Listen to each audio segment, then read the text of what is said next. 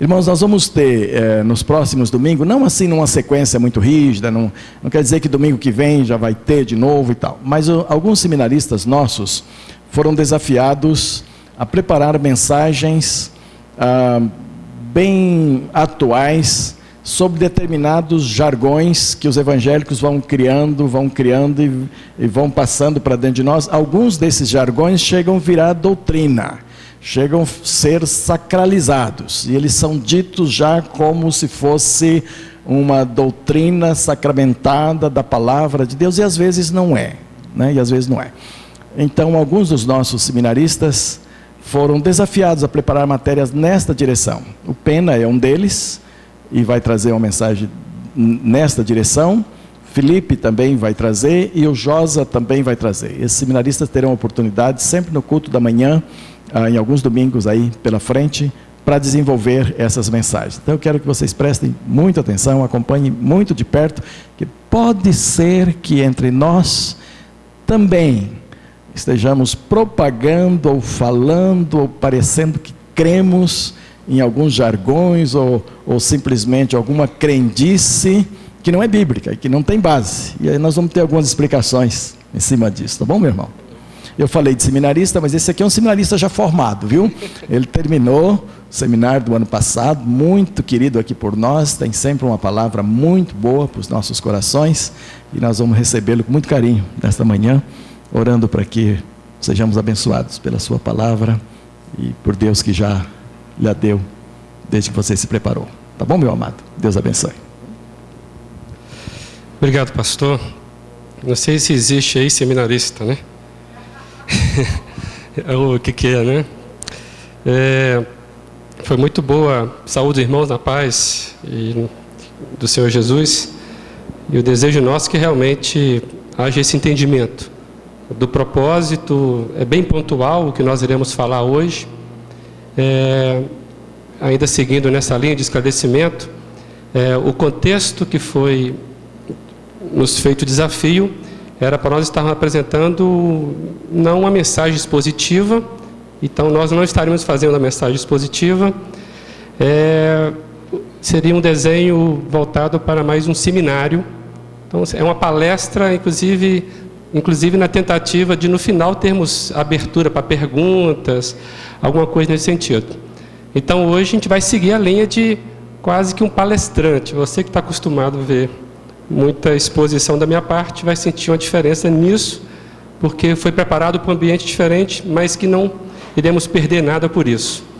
É, o convite, de fato, também é de estarmos pensando.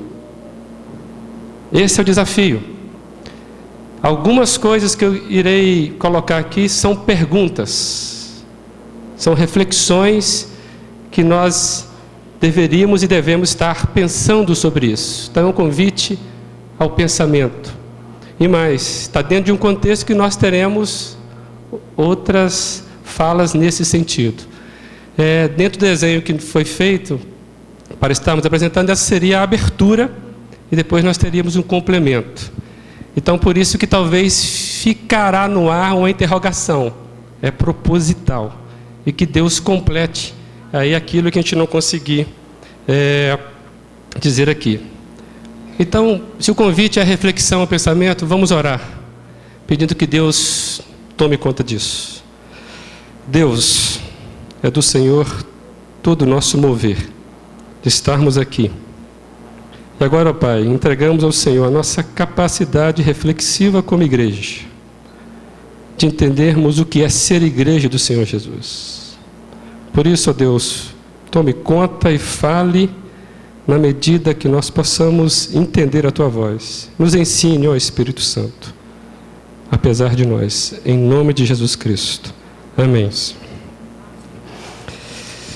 Bem, é, o que nós iremos tentar falar hoje, o título seria Impressões e Expressões, buscando a teologia por detrás dos chavões evangélicos.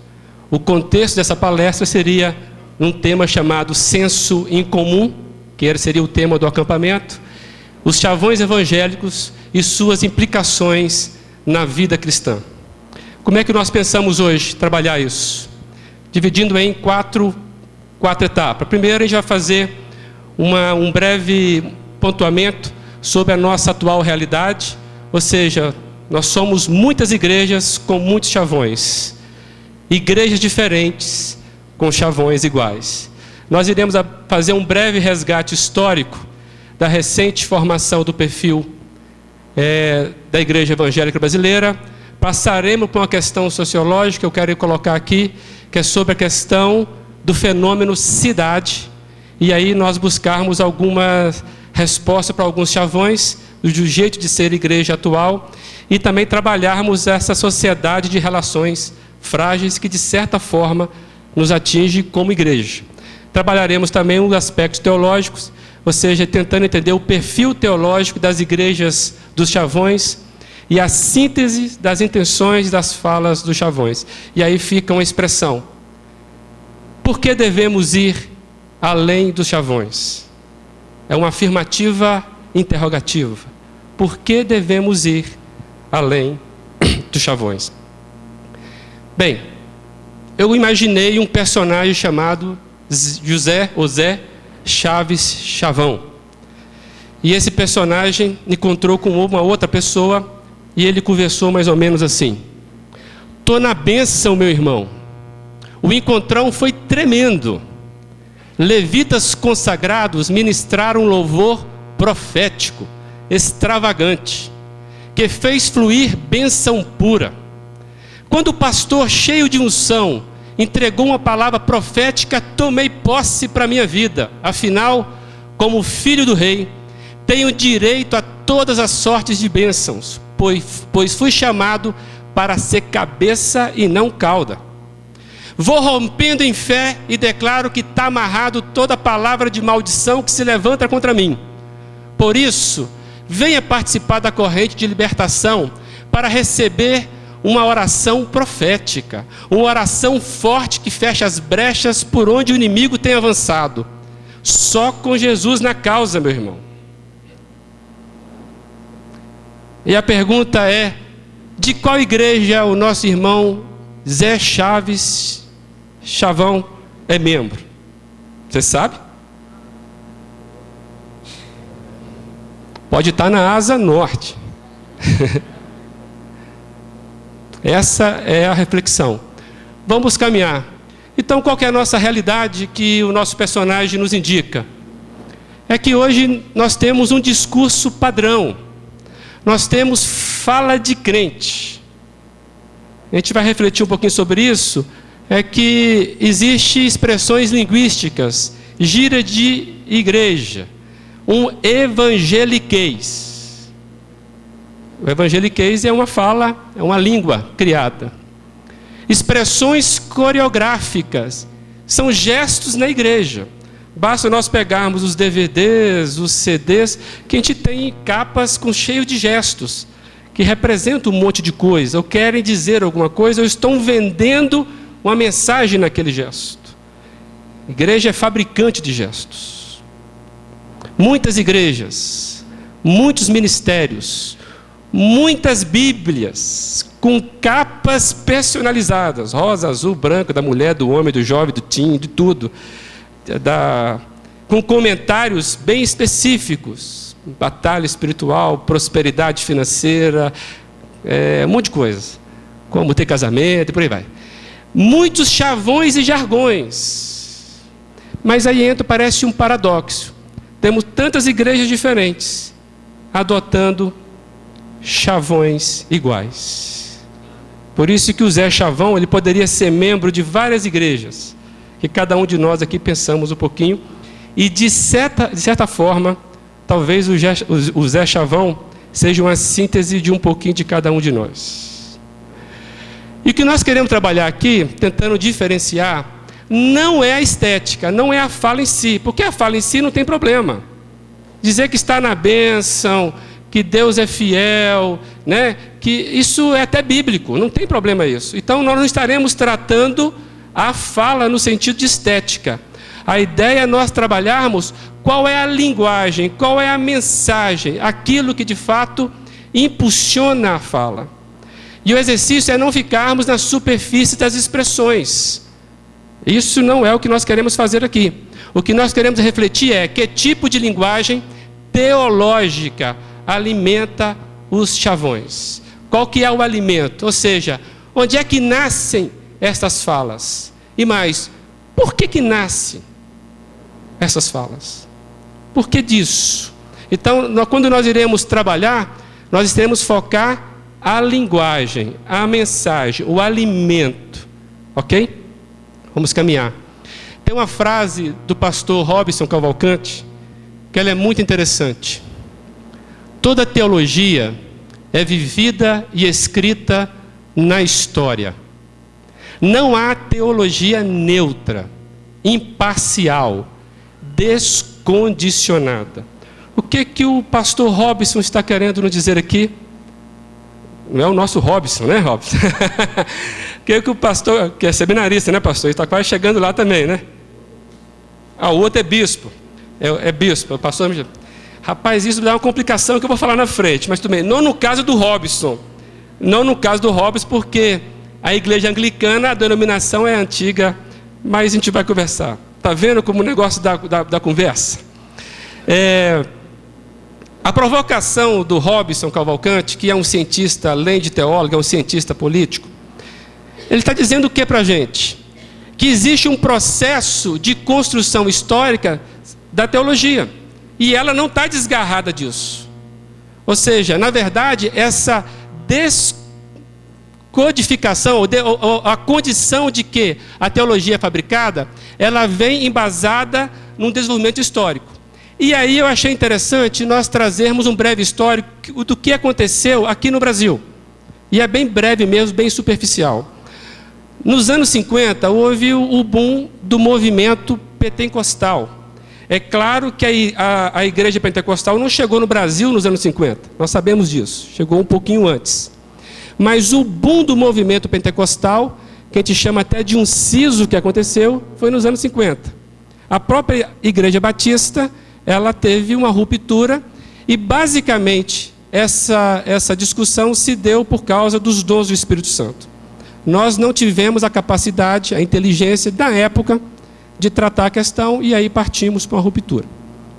Tá, entendo, talvez fosse hoje nós teríamos essa capacidade, imagino eu. Mas de qualquer forma, na década de 50 houve um movimento pentecostal. Na década de 60 e 70 tem uma teologia que ficou muito em voga, a teologia da libertação, que veio na verdade, no movimento da corrente do, do, reino de Deus entre os pobres. Ou seja, o foco era o pobre dentro de uma linha muito marxista, histórica, embalada por teólogos da igreja romana que não foram muito bem aceitos naquela época. Né? Houve até o cálice de alguns deles. Então, na verdade, a teologia da libertação é uma teologia de luta, embasada por uma filosofia marxista mesmo. Na década de 70, nós tivemos o desenvolvimento da missão integral da igreja, que de certa forma é a resposta protestante à teologia da libertação. Ou seja, a ideia da missão integral era que não basta salvar a alma, nós precisamos também ter um engajamento social, mas não simplesmente marxista, um discurso marxista, como foi a teologia da libertação que veio pregando. E o grande é, divisor de divulgação, divulgação da missão integral foi um, um, um uma série que aconteceu, uma discussão de uma comissão lá em Lausanne, onde todas as igrejas do mundo todo discutiu essa questão, e aí saíram alguns pactos, que se transformou o pacto de Lausanne, de Lausanne que na verdade trabalha essa, essa teologia da missão integral. Nos anos 80 e 90, nós tivemos o que alguns chamam de movimento neopentecostal, ou pós-pentecostalismo. O que, que é isso? Na verdade, seria uma nova leitura do movimento pentecostal mas aqui eu quero trazer a ênfase de duas teologias que impulsionaram o movimento neopentecostal, que seria a teologia da prosperidade e a teologia da batalha espiritual. E basicamente o foco dessas duas teologias está no poder espiritual do crente. Aqui é o primeiro passo para talvez abrir a porta das nossas interrogações hoje a igreja começa a perder o momento coletivo e social e começa a transferir para o crente, individualmente, alguma coisa que a gente não sabe se é por aí. Mas vamos entender essas duas teologias. Batalha espiritual. Basicamente, a gente trabalha com o mover do poder divino. O que, que é isso? Substituição da confissão, que é quando eu reconheço minha situação. A confissão sempre, sempre esteve presente na fé cristã. Isso é claro. Eu preciso reconhecer a minha situação. Com a teologia da batalha espiritual, a confissão ela foi substituída para declaração. Na verdade, agora eu me posiciono ante a situação. Eu começo a dar um atestado disso. Aqui nasce a necessidade das decretações do tipo está amarrado. Eu vejo, me posiciono e declaro: está amarrado, eu não aceito. Foi aqui que nasceu, por exemplo, aquele movimento de colocar nas portas das entradas das cidades, essa cidade é do Senhor Jesus. É como se nós estivéssemos fazendo um mapeamento. Existe uma batalha espiritual, então agora eu vou mapeando o território de Deus. Por isso que é um mover do poder divino através das declarações, das decretações. Um estabelecimento de um campo de força. Eu tenho a força. Então, em síntese, a batalha espiritual trouxe esse entendimento teológico, quase que um movimento geográfico do poder de Deus sendo espalhado. A teologia da prosperidade ela trabalha os benefícios do poder divino aos desejos do crente. Se está centrado no crente, eu agora então tenho um Deus que vai trabalhar ao meu favor. Todas as necessidades atendidas por um Deus riquíssimo. É aquela ideia, eu sou filho do rei. Se eu sou filho do rei, eu tenho as benécias desse rei. Então agora, eu tenho as minhas necessidades por esse pai amoroso, riquíssimo, e esse Deus ali, um Deus em minúsculo, é proposital, não foi erro de digitação. Não há critérios seletivos de essenciais ou supérfluos. Vou contar uma história que eu já contei aqui. Uma irmã recebeu a visita de outra irmã. Aquelas irmãs que oram e não tem nada contra isso. Não, porque, né? Dá um pouquinho, ó, não, não, não é nada disso. E essa oração lá, é, quando ela saiu descendo do condomínio, ela falou assim: Olha, minha irmã, eu profetizo aqui um carro na sua garagem. Maravilha, bacana isso. E a irmã tomou posse daquilo. No dia seguinte, quando ela desce, o que, que ela vê na garagem dela, do condomínio dela? Um carro. No dia seguinte, ela vê um carro. O que, que ela começa? Dizer os chavões de glória a Deus, aleluia, Deus é misericórdia, Deus é fiel. E começou a chorar e gritar. Nesse espanto dela, ela começou a gritar e chamou a atenção dos vizinhos. E aí, quando desceu o vizinho, e ela nem percebeu que o carro estava sujo, emplacado, né? E que o vizinho foi explicar que, sabendo que ela não tinha carro, chegou com um parente muito tarde da noite e resolveu então estacionar na garagem para no dia seguinte então explicar para ela por que daquilo. Na verdade, o carro era de uma pessoa. Mas na mentalidade dela, Deus iria materializar um carro na garagem dela. Seria possível isso, porque Deus é riquíssimo. E ela nem percebeu a circunstância. É claro que ela é muito, foi muito simples nisso. Eu até acho que Deus honra a fé do simples. Mas aí é uma distorção muito grande. Deus não trabalha por mágica. Deus não vai fazer isso.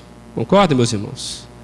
Mas ela imaginou isso, porque ela estava tão influenciada que ela achou que a profecia da irmã se cobriu 24 horas depois, menos de 24 horas depois, na garagem dela. Por isso que não há critério de essenciais ou supérfluos. Até mesmo algumas coisas que eu não sei se tem tanto valor assim, é como se Deus tivesse obrigação de suprir. Tem gente que pede por vaga em estacionamento. Tudo bem, eu acho que pode acontecer conforme a necessidade, mas Deus não é vigia de vaga de estacionamento, penso eu, Eduardo Pena. Né? A pessoa sai de casa orando para ter vaga de estacionamento. Eu até acho que pode acontecer e Deus fazer isso pela necessidade, mas não é, não é fórmula para isso. Deus não é flanelinha. Penso eu, Eduardo Pena. Os irmãos podem até não concordar. Os irmãos podem ter experiência diferente disso, mas eu penso assim. Deus não é flanelinha para guardar a minha vaga toda vez que eu levanto, porque eu sou filho dele.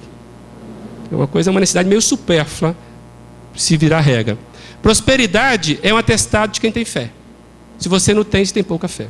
E hoje há igrejas que se levantam nisso.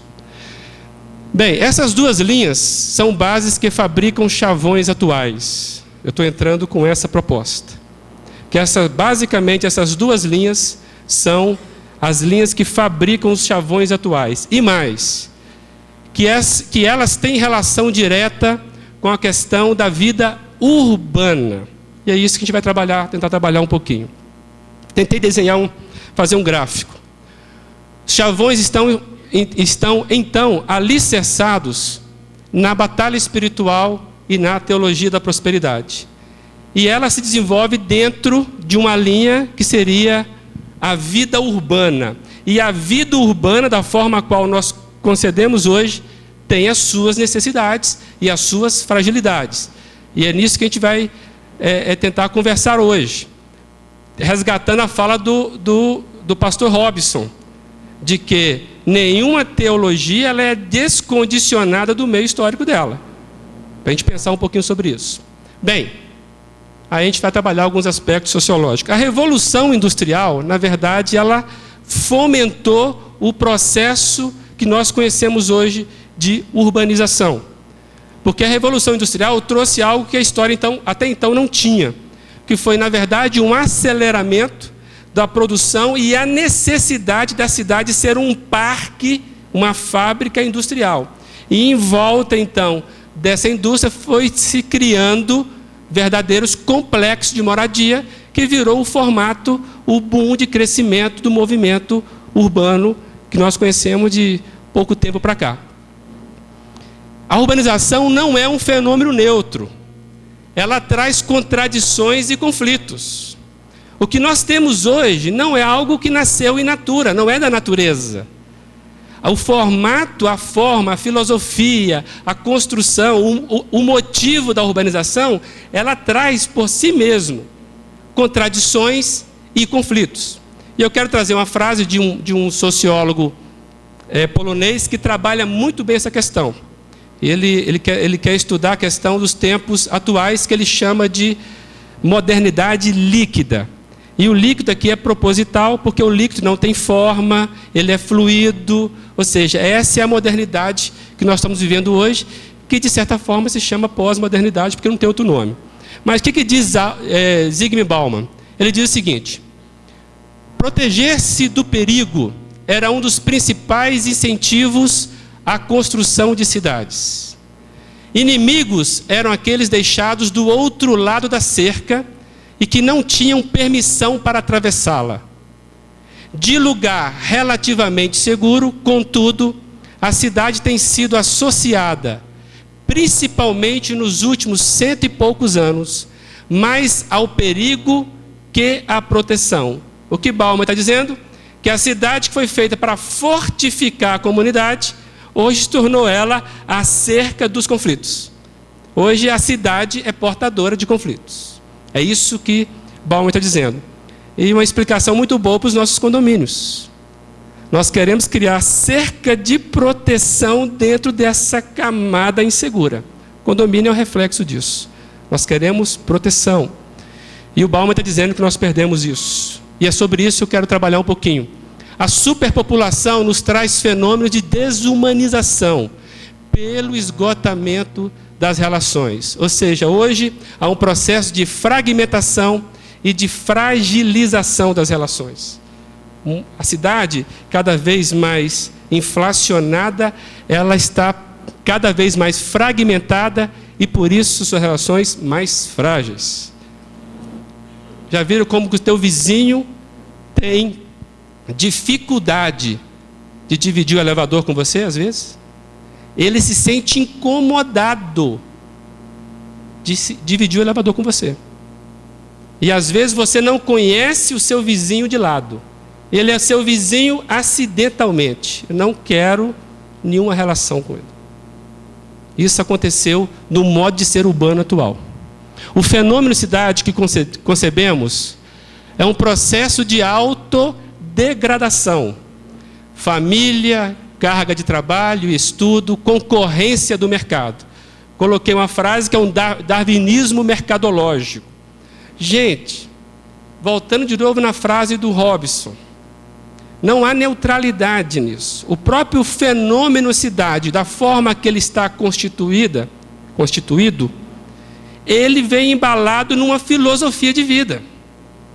E nós sabemos que a, a, a filosofia da ausência de Deus, da soberania humana, veio se desenrolando. Por isso que eu chamei de darwinismo mercadológico, porque é uma competição cada vez mais cruel, onde só os mais fortes sobrevivem. Por isso que é conflituosa, é fragmentada, ela é fragilizada nas relações. E na verdade é uma competição que atinge a igreja. Por que, que atinge a igreja? Porque eu estou nela. Eu venho para a igreja com os meus problemas, com as minhas competições. E a igreja, o modo de ser da igreja, também ela precisa se justificar nesse meio urbano que nós vivemos. E o exercício bom é porque Brasília é inteiramente concreto. Fica muito bom a gente analisar sobre isso. Aí vem a pergunta, uma de várias que eu colocarei aqui, que eu não tenho obrigação de responder, acho que nem o pastor. São perguntas, conjecturas. Que diz a nossa teologia sobre essa cidade? O que, que ela diz? Será que a minha teologia diz alguma coisa sobre essa cidade? Reflete sobre esse meio? Uma mensagem de confronto a esta realidade desumanizadora? Ou uma mensagem de conforto e adaptação aos seus contornos? Será que a minha teologia é combater, confrontar o processo desumanizador que o fenômeno cidade tem feito conosco? Tem feito com a humanidade? Ou será que não? A minha resposta teológica é uma adaptação para eu me tornar mais forte para sobreviver a esse darwinismo mercantilista. Vamos para frente. Aí eu trago uma uma estatística que talvez comece a nos dar alguns indicativos. 49% da população urbana se diz evangélicos, e aqui o evangélico é todo né, o leque, basicamente neopentecostal, e carismáticos. Carismático, e lembrando, é a, é a face pentecostal da Igreja Católica Romana. Oito em cada dez protestantes brasileiros, e o termo protestante que deveria estar em itálico, porque é para nós pensarmos sobre isso, se de fato somos protestantes, se podemos alavancar esse nome para a gente. Em cada, oito em cada dez protestantes brasileiros se identificam como sendo pentecostais. E aqui o pentecostais é o leque de novo. Um em cada dois católicos se dizem carismáticos. O movimento pentecostal, o movimento carismático, trabalha na linha, e esse pentecostal é o neopentecostal, trabalha muito na linha daquelas duas correntes que nós analisamos. A centralidade no poder do crente. Aí uma provocação que está meio ruim de ler, né? O público, parece que o público responde com entusiasmo a um evangelho que lhe prometa bênçãos tanto nesta vida quanto na próxima. Você começa a ter alguns benesses do céu aqui. Sucesso na adaptação ao jeito de viver urbano. Eu quero que a minha igreja, eu quero que a minha teologia, que o meu pastor me dê uma condição para carregar minha bateria, para que eu possa então agora ser melhor adaptado para esse meio. Isso que eu espero.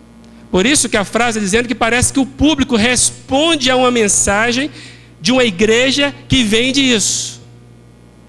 Ou seja, felicidade ou bênçãos é agora e para a próxima, começa agora. Brinquei que a gente cantava assim: riquezas não preciso ter. Hoje mudou, não dá para cantar isso. Riquezas eu preciso ter. Né? Basicamente, essa é a atualização que muita gente está cantando. Preciso ter. Lembra da necessidade supérfluas, necessidades que a gente, que a gente criou. E como é que é o jeito de ser urbano atual, de qual estou falando, que às vezes a teologia vem buscando responder? Existe uma subjetividade no jeito de ser cidade. A Jane, quando leu isso, ela é engraçada, né? Como é que. Não, pode pôr. Subjetividade no jeito. Então, como é que é isso? Aí eu coloquei entre aspas para poder explicar isso. O modo de vida urbano, urbano, ele na verdade caminha hoje para uma mercantilização do desejo. E eu trouxe aqui alguns exemplos assim, bem pontuais. Pode voltar ainda por enquanto. Os cadernos de classificado de fim de semana. Onde é que o classificado de fim de semana é mais caro? O classificado de jornais, é no final de semana. E o que, que um caderno de classificado de fim de semana me diz? Estou com uma necessidade, vou lá no classificado buscar quem está me ofertando aquela, o suprimento daquela necessidade no melhor preço. Então é, é esse tipo de sociedade que busca solução dos seus problemas no pequeno classificado que hoje às vezes tem mais página que o próprio jornal, porque não tem fotografia, a letra é pequena. Você sabia que já foi anunciado igrejas vendo igreja em classificados? Isso é, isso é, não é, isso é verdade.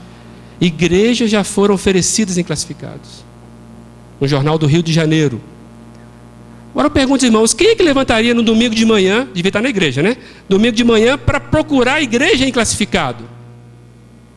Ou quem, que motivo deu alguém de vender uma igreja em classificado? Que tipo de pastor é esse? Que tipo de rebanho é esse? Gado, fazenda com gado, eu vendo. Eu vendo uma fazenda com mil cabeças de gado, tanto, aí eu vendo. Agora, vendo uma igreja é o nível que nós chegamos de assimilação da vida urbana. É possível isso. Com tantos membros, pessoal, pastor? Vendo a igreja com tantos membros, arrecadação média de X, pessoas que não dão trabalho, hã? com um peno, como é que é? é um ágio de 30%. hein? Com uma área de 20 mil metros, probabilidade de, de crescimento de X% ao ano. Uai. Meus irmãos, mas a mentalidade está caminhando para isso. Um ágio de 30%. Né? É complicado, meus irmãos. Mercantilização da fé do jeito de ser igreja. Por isso eu coloquei o lado subjetivo. Alguém pensa que igreja é para ser vendida ou comprada? Hoje se tornou mercadoria. E eu coloquei também a cidade shopping center, né? É isso. É shopping, shopping center. É um show de compra e venda. Eu não estou nem pensando naquilo, vi na vitrine e quero comprar. Me deu vontade de repente. E aí as indústrias deitam e rolam em cima disso. E nós compramos. Né? É um negócio fantástico o que fizeram com a, com a moeda, fizeram com o sistema capitalista. É um darwinismo mesmo. Então, hoje o nosso jeito de ser cidade é um modo de vida voltada para a satisfação dos desejos imediatos. Há um processo de segregação que estabelece distâncias morais, e aqui está uma subjetividade muito forte. O que, que é? Cidade é um mosaico de pequenos mundos que se tocam, mas não se interpenetram. O que, que é isso? Isso possibilita viver ao mesmo tempo em vários mundos diferentes e sequenciais, contíguos, com moralidades antagônicas pessoa pertence a uma igreja, mas que vive altamente contrário aos padrões da Bíblia. E isso acontece muito. Eu sou vários atores nesse panteão de, de sociedade, de vida. E às vezes problemas ou conceitos ou valores morais antagônicos. Em Brasília foi inaugurado uma igreja formada por homossexuais. E hoje tem que ter um cuidado muito grande para dizer isso. Valores antagônicos, meus irmãos. Que vai requerer de nós, como igreja pensante dos princípios da palavra, algumas coisas sobre isso.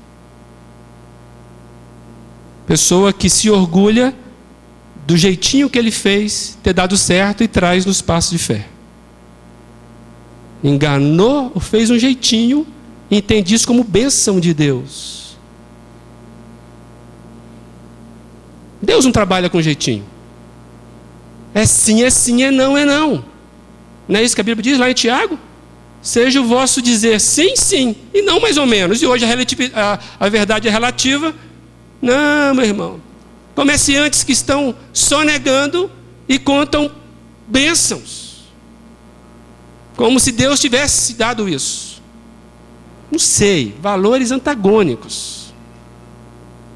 Alguém tem dúvida que adultério é contra a vontade de Deus? O homem não foi feito para isso? Alguém tem dúvida disso? Valores antagônicos. E a igreja sobrevive e vai tentando sobreviver com isso. A nossa, o nosso jeito de ser urbano também traz uma religiosidade que deixa de ser uma prática comunitária e passa a alimentar-se da prática do consumo. É aquela porta que eu falei atrás, que se abriu. Dependência entre o produtor e o consumidor. Ai do pastor Mateus, se ele entrar nessa. Porque cada um aqui vem com a expectativa para se alimentar, para consumir algumas coisas. E às vezes a pessoa vem na igreja para consumir alguma coisa. E o outro tem que ser o produtor disso. Por que eu estou dizendo isso, gente? Tudo a reflexão é para a igreja. Eu não estou querendo a cidade pela cidade. Eu não quero fazer isso. Por isso que eu estou trazendo para a igreja. Nós somos um rebanho de consumidores, meus irmãos. E às vezes, queremos consumir algumas coisas aqui. Não sei se é isso que é o propósito da igreja, por isso que eu disse que a igreja deixou de ser uma prática comunitária. É um ajuntamento de indivíduos. Indivíduos, tá, já está dividido, não é? Não é, é um negócio complicado. E hoje eu falei na sala né, que a, a, a igreja nasce para ser comunitária, ser coletiva. Não existe outra coisa. Eu comentei até, eu dei um exemplo. Eu resolvo, então agora, pastor, eu vou comprar um ônibus para mim, de 45 lugares mas só para mim. Uai, tem lógico um negócio desse? Pode mandar prender que está doido. Comprei um ônibus para mim, não dá carona para ninguém e levo ninguém. Ué, o coletivo, o transporte coletivo, o próprio foi feito para carregar um monte de gente. Ok? A igreja é assim. A igreja nasceu para ser coletiva, comunitária. E não um ajuntamento de estranhos que não, não tem nada a ver. E a igreja é edificada na prática dos dons, diz a Bíblia que fortalece o corpo de Cristo. Não é na hierarquia, não é na prática de comercial, de consumo, não é nada disso. Ou seja, parece que a igreja perdeu o seu caráter coletivo. Eu coloco parece, ou está perdendo o seu caráter coletivo, porque eu tenho esperança. Sou de uma igreja que tem esperança. Aí, eu resgatei uma, uma, uma, um site, um, uma apresentação que eu fiz aqui num, num, num estudo que a irmã Laí me desafiou um tempo atrás e eu, lembrei dessa, dessa apresentação e trouxe. Para analisar tudo isso, eu resolvi passear, meus irmãos, resolvi passear no site de algumas igrejas grandes, ou daquelas que querem serem grandes. Aí olha aqui que eu encontrei algumas coisas, e aqui não vai estar o nome de nenhuma delas por questão de ética. Um milagre está à sua espera. É a propaganda de uma. Venha, venha consumir, porque o milagre está à sua espera. Aí eu me lembrei de uma música, que eu não sei. Hoje o seu milagre, como é que é? Eu não vou sair. Só para pensar, meus irmãos. Orações fortes para destruir a feitiçaria e o azar. Estava lá, venha. São várias igrejas. Prosperidade e progresso financeiro. Você vai vir, vai consumir aquilo que a igreja está vendo e você vai ter isso. De acordo com as palavras do Senhor Jesus, todos cristãos, cristãos têm o direito à vida abundante. Colocar até um versículo. Eu vim para que tenham vida e tenham abundância. Colocar até o atestado ali. Quem está doente, oprimido, perturbado ou angustiado, sempre receberá uma palavra de conforto, uma oração ou uma bênção ao visitar o templo da Aí tem um endereço e o nome da igreja.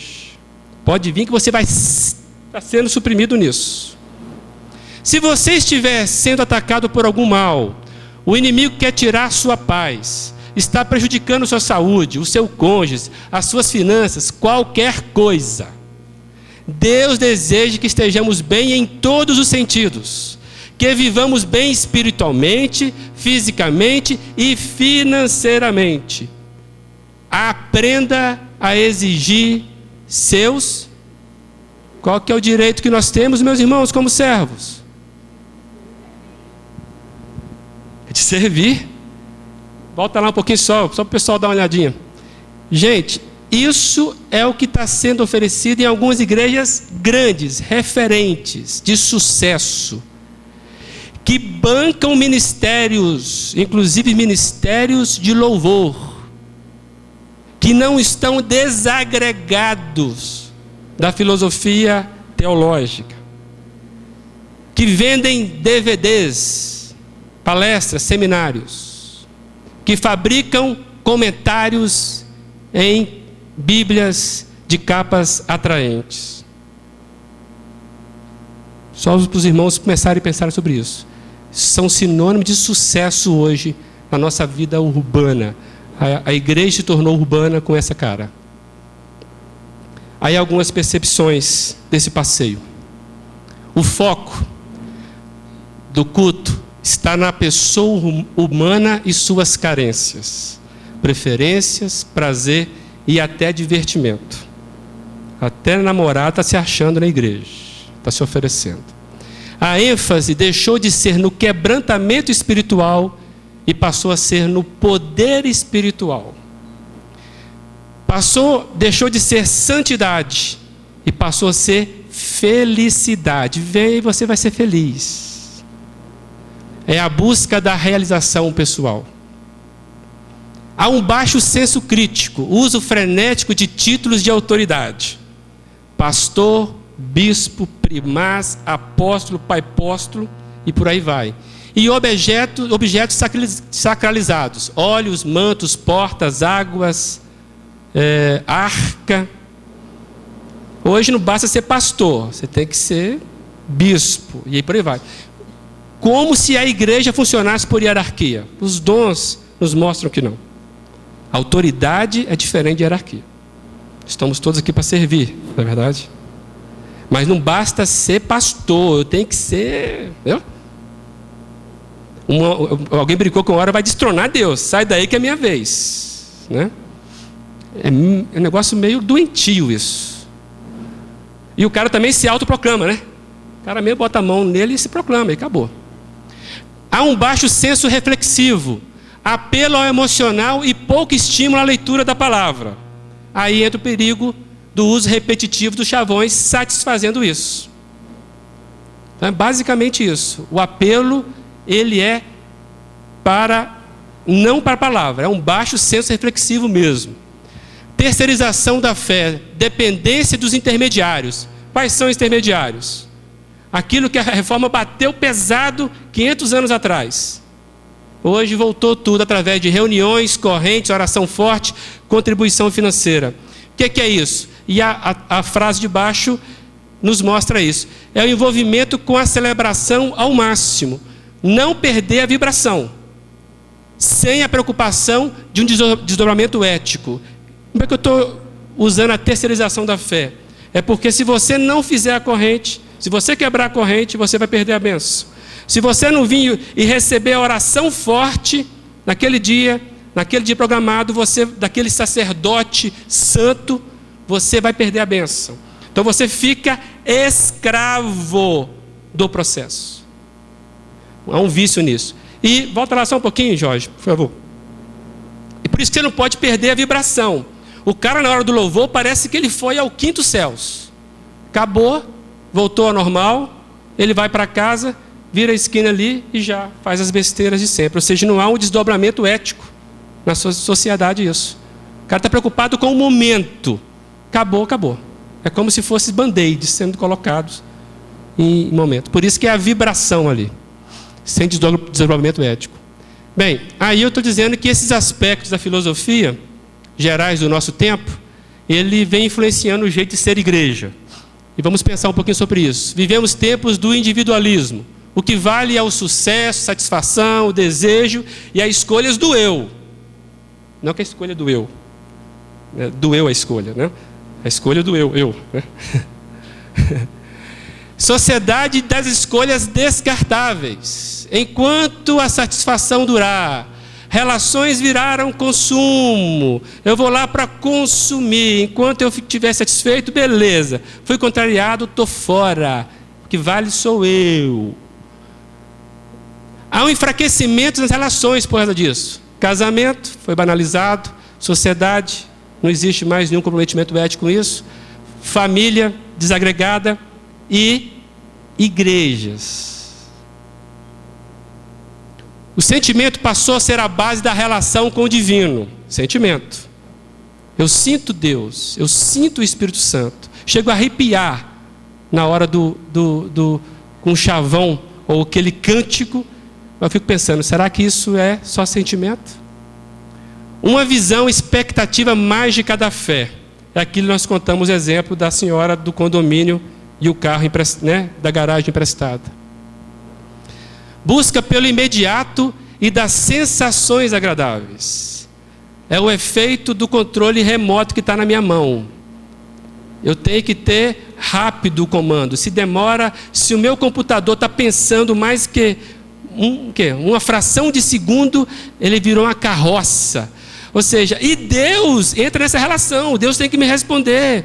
Né? E, e, se o pastor não me dá uma resposta imediata, não é homem de Deus. E, e essa igreja. Perceberam?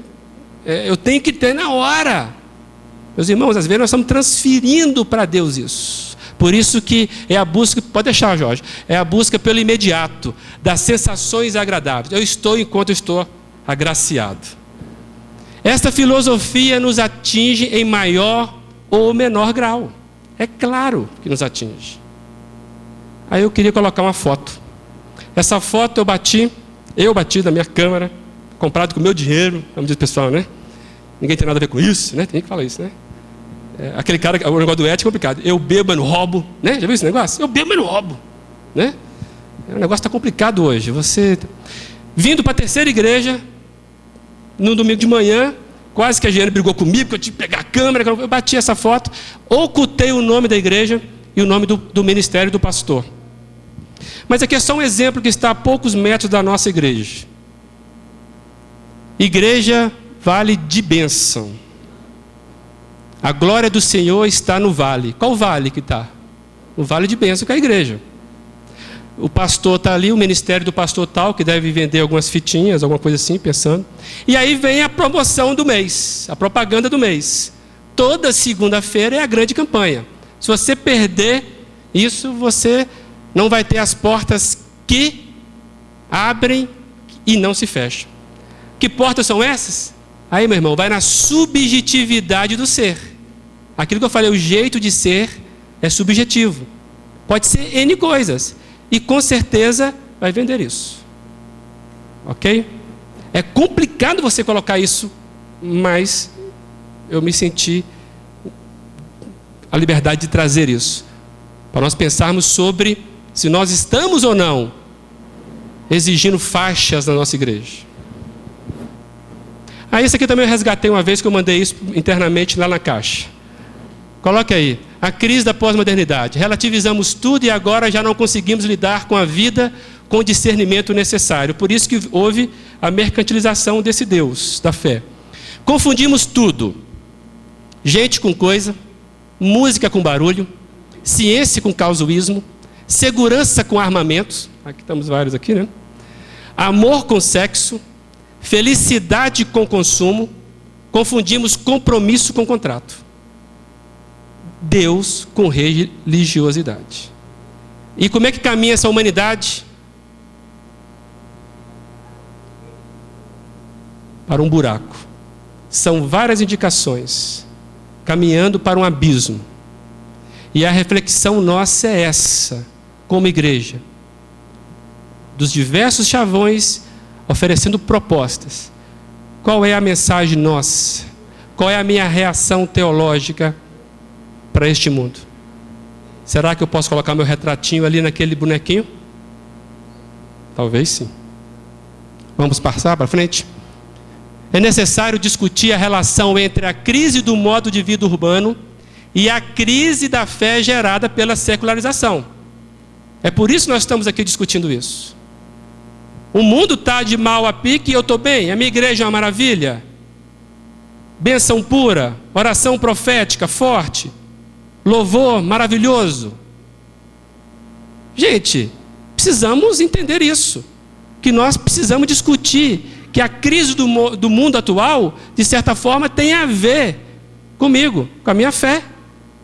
E mais, pode ser que a fé que eu estou praticando, ela está cada vez mais parecida com o mundo e menos parecida com isso aqui. Que é a fonte de toda, que é a palavra de Deus. Aí vem algumas perguntas.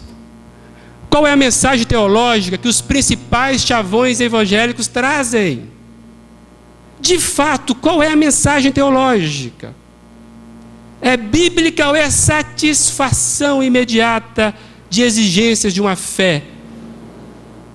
Outra pergunta: que tipos de necessidades buscamos suprir quando utilizamos chavões?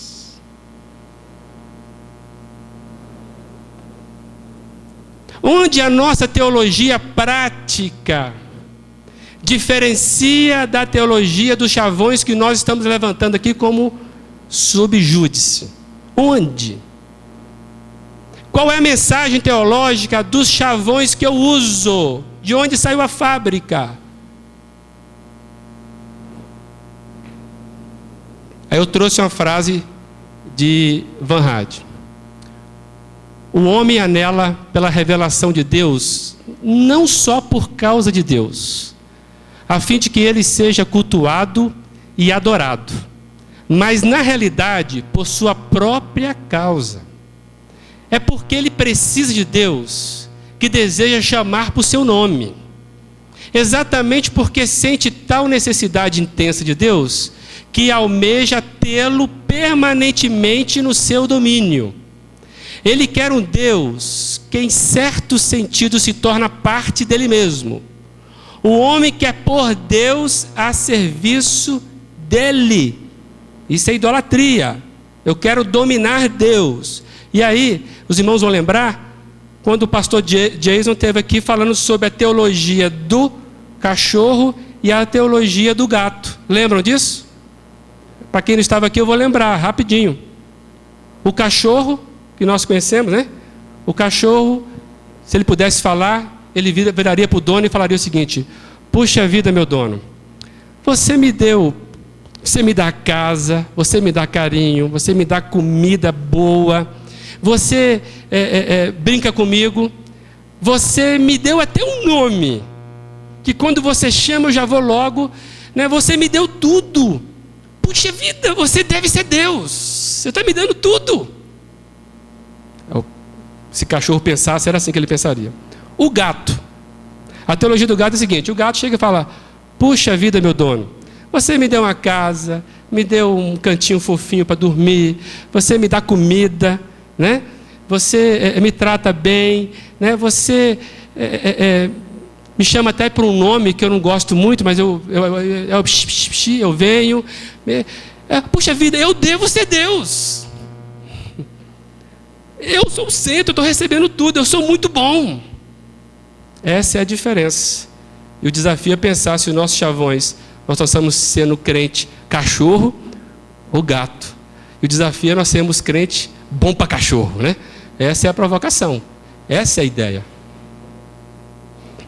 Então, alguns alertas, já finalizando, sobre a nossa reflexão. O perigo de confundirmos fé com expressões positivas. É um perigo muito grande que os chavões traz. Parabéns, irmão. Né? Perigo de nos contentarmos com apenas partes e não com o todo da palavra. Aqui está um problema sério, porque toda heresia sai da palavra. Toda heresia é uma mentira disfarçada de verdade. É muito complicado isso. Necessidade de que os chavões sejam frutos de uma teologia que nasça da realidade dos ensinamentos bíblicos e não somente alimento para as necessidades. Né? Esse é um grande Aí eu queria só provocar um pouquinho, propor alguns velhos novos chavões. Você que gosta de chavão, anota aí, quem sabe, né? Só uma proposta do tipo: o importante é que ele cresça e eu diminua. Miserável o homem que sou. Né? Quem é dominado pela carne não pode agradar a Deus. Olha que chavão bom para os dias de hoje. Pois dele, por ele e para ele são todas as coisas. Para mim, nada. Que vier é lucro. E um negócio complicado. O amor ao dinheiro é a raiz de todos os males. John White tem um livro antigo que ele escreveu: Dinheiro não é Deus. Aí o subtítulo: Então por que a igreja o adora? Isso lá na década de 70, se eu não me engano. Bem, aí a proposta dos meninos, né, com, com Felipe e com José, era nós trabalharmos Tito. Aí eu trouxe Tito, para dizer que eu não, não citei um versículo bíblico aqui, para os irmãos para ninguém falar que eu não citei, pastor. Na outra mensagem eu li muito, a Mara está de, tá de testemunho, eu li muito, tá, meus irmãos? Então, faz o balanceamento aí, né? E isso aqui não é band-aid, não, porque a ideia é que na segunda reunião nós continuarmos avançando algumas coisas. Olha o que, que Dito diz, e Dito está falando sobre comportamento na igreja, na verdade, sobre um presbítero, sobre aquele que vai à igreja. Apegue-se firmemente à mensagem fiel, da maneira como foi ensinada para que seja capaz de encorajar os outros pela sã doutrina e refutar o que se opõe a ela. Aí eu quero dizer duas coisas aqui. Gente, defende-se a verdade vivendo a verdade. Claro, isso é óbvio, é o que Tito está provocando para a gente hoje. A provocação é essa de Paulo. Oposição à verdade não se apresenta como grandes mentiras. Nem sempre o, há um processo de camuflagem da verdade. Por isso que eu falei, muito cuidado o que se quem está alimentando os chavões. E eu estou comprando isso. Aí eu vou resgatar uma frase da mensagem daquela que eu preguei da última vez, de Abraham Kuyper, que é um avivalista que morreu em 1920. Ele diz o seguinte: Satanás cria uma igreja para o anticristo, subvertendo as igrejas existentes para ver se consegue destruir o reino de Deus com os próprios instrumentos de Deus. Há uma camuflagem, meus irmãos. Isso vem desde o princípio. Eva, foi que Deus disse? Não, não é bem assim. Há um negócio mais interessante. Então a reflexão nossa hoje, meus irmãos, é pensarmos sobre o jeito de ser igreja pensarmos sobre os chavões que têm nos alimentados. Pensar se nós somos parecidos com os gestos da Bíblia, da Bíblia ou os gestos contemporâneos que não sei se diz tanta coisa. Para terminar, vou pedir que solte uma música que foi feita recentemente e os irmãos vão acompanhar a letra na frente. Se eu, se eu fosse cantor, eu até cantaria para vocês, mas como eu não tenho esse dom, eu prefiro alguém que cante melhor do que eu, vai soltar, vai soltar essa música e que os irmãos estejam refletindo nisso. Amém, meus irmãos? Os irmãos tenham misericórdia de tudo isso que por acaso os irmãos sintam que não foram alimentados, que Deus possa abençoar cada um de nós. Pode soltar, por favor.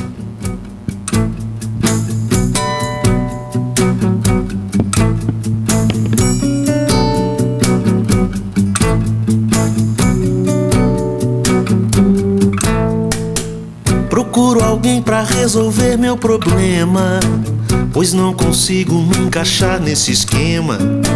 São sempre variações do mesmo tema, meras repetições. repetições. A extravagância vem de todos os lados e faz chover profetas apaixonados, morrendo em pé, rompendo a fé dos cansados que ouvem suas canções. Estar de bem com a vida é muito mais que renascer. Deus já me deu Sua palavra e é por ela que ainda guio o meu viver. Reconstruindo o que Jesus derrubou recosturando o véu que a cruz já rasgou. Ressuscitando a lei, pisando na graça, negociando com Deus. Show da fé, milagre é tão natural que até pregar com a mesma voz é normal. Nesse evangeliquez universal, se apossando dos céus. Estão distante do trono, caçadores de Deus, ao som de um chofar. E mais um ídolo importado dita as regras para nos escravizar. É proibido pensar. É proibido pensar. É proibido pensar. É proibido pensar. É proibido pensar. Procuro alguém pra resolver meu problema. Pois não consigo me encaixar nesse esquema. São sempre variações do mesmo tema. Pensar. Meras repetições. É proibido meras repetições. É proibido repetições. É proibido pensar. Repetições. É proibido pensar. Repetições. Repetições. Sons. Repetições. É proibido pensar. Meras repetições. É proibido pensar. Sons. É proibido